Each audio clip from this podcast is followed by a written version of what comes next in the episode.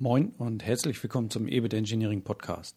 Produkte und Prozesse richtig erfolgreich machen in möglichst kurzer Zeit. Mein Name ist Frank Brücker und in dieser Folge geht es um Managergehalt. Welchen Einfluss hat die Bezahlung auf Entscheidungen? Äh, ich habe am Wochenende die Ausgabe 02 2020 vom Manager Magazin gelesen.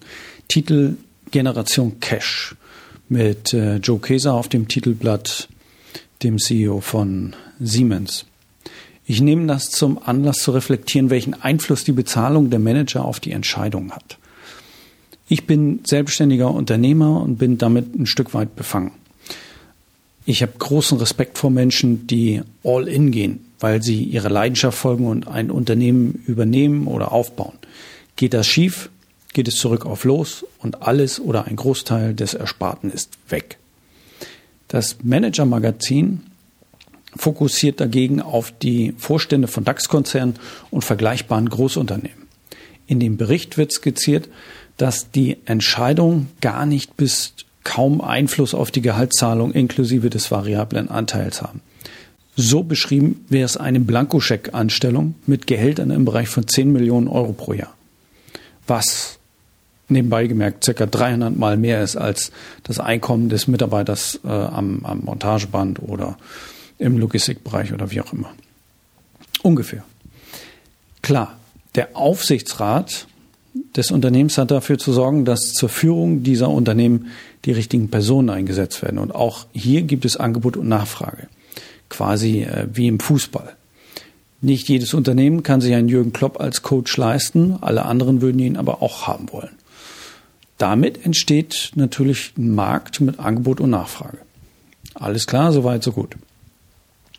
Was mich interessiert jetzt hier ist, gibt es Unterschiede bei den Entscheidungen, äh, die äh, zu treffen sind? Ich sage ja. Es ist ein Unterschied, ob ich finanziell oder sonst irgendwie privat Nachteile zu befürchten habe oder ob ich ohne Risiko entscheiden kann. Da nehme ich mich als Berater gar nicht aus. Das hat teilweise Vorteil, wenn man äh, dann nicht äh, direkt äh, betroffen ist oder früher auch als Angestellter ähm, äh, Manager in, in verschiedenen Positionen. Man geht ja nicht mit dem eigenen Geld um, sondern letztendlich mit dem Geld äh, anderer Leute. Und da entscheidet sich das einfach äh, auch anders. Als ich meinen ersten Kreditvertrag äh, für, für das Eigenheim unterzeichnet habe, da war mir richtig schlecht. Davor habe ich aber schon zahlreiche Entscheidungen getroffen, die einen ähm, deutlich höheren Wert hatten fürs Unternehmen. Ja, das ist einfach, einfach was anderes. Also, äh, nochmal, ich sage, es ist ein Unterschied, ob ich finanziell oder sonst irgendwie private Nachteile zu befürchten habe oder ob ich ohne Risiko entscheiden kann. Das hat sicherlich auch Vor- und Nachteile. Ein Vorteil könnte es sein, bei Entscheidungen, die möglichst ohne Emotionen getroffen werden sollten, wie zum Beispiel das ähm, Anmelden zur Insolvenz eines Unternehmens als Geschäftsführer, also das quasi Eingeständnis einer Niederlage, wenn man so möchte, ähm, das ist nie frei von Emotionen. Und da kann man schnell in die Insolvenzverschleppung und so weiter reinkommen. Wenn ich da emotionslos äh, einfach für mich sage, okay, shit happens, ist halt so. Hm, ja, das muss man können. Auf der anderen Seite gehen Entscheider auf ein viel zu hohes Risiko ein und, und gefährden damit ähm, die ganze Basis des Unternehmens. Mit großem Interesse und Verwundern äh, verfolge ich die Geschichte mit äh, dem, dem äh, mit dieser Bayer-Monsanto-Entscheidung, weil ich schon der Meinung bin, dass man diese Risiken äh, durchaus hätte im Vorwege äh, erkennen müssen. Einfach so vom, vom, das sagt mir mein gesunder Menschenverstand, ohne die Details zu kennen. Also möchte da keinem zu nahe treten. Ja, natürlich kenne ich die Details nicht. Aber als Außenstehender denkt man sich doch, hä? Hm, komisch. Also das, das ist für mich ein Indiz ähm, bei, bei dem Bayer-Monsanto-Deal, dass teilweise unverhältnismäßig hohes Risiko gegangen äh, wurde an der Stelle und in anderen Unternehmen einfach unverhältnismäßig äh, hohes Risiko gegangen wird, nach wie vor. So oder so stehe ich dafür ein, Entscheidungen möglichst faktenbasiert zu treffen und am Ende der Analysen den gesunden Menschenverstand zu aktivieren. niemals Entscheidungen von großer Tragweite ad hoc treffen, sondern immer möglichst eine Nacht darüber schlafen. Manchmal geht's nicht, weiß ich auch. Dann aber zumindest äh, nochmal kurz zurückziehen und eine gewisse Zeit äh, sacken lassen.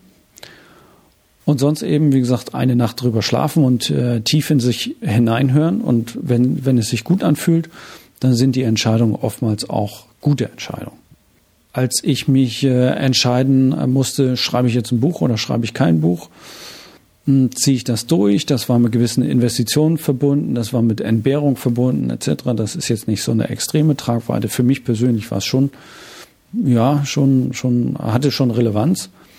Da habe ich mir ungefähr eine Woche Zeit genommen, bis ich dann gesagt habe, okay, let's do it. Und habe das dann durchgezogen. Und so gibt es sicherlich viele Situationen, wo es, wirklich geholfen hat, so vorzugehen. Manager sollten meiner Ansicht nach immer auch ein Stück weit selbst betroffen sein. Andernfalls sitzen wir bald alle quasi im Spielcasino, oft allerdings äh, als Spielball und nicht als Spieler. Aus meiner Sicht sollte die Betroffenheit über die gesetzlichen Themen hinausgehen, wie es zum Beispiel bei den Herren äh, Wiedeking und, und Winterkorn zu beobachten war und ist greifen hier gesetzliche Punkte, ja, okay.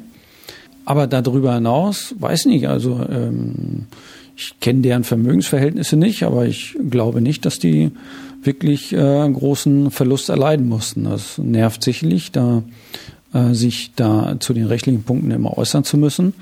Aber sorry, ähm, was haben die an, an, an Geld vernichtet? Äh, kann ich denn teilweise nicht nachvollziehen.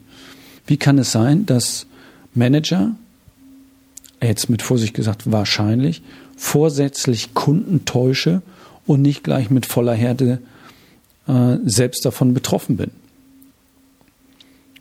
Ja, wenn ich von vornherein weiß, wenn das schief geht, dann ähm, ist bei mir daheim, also auf gut Deutsch gesagt, die Kacke am Dampfen, dann überlege ich mir das doch zweimal.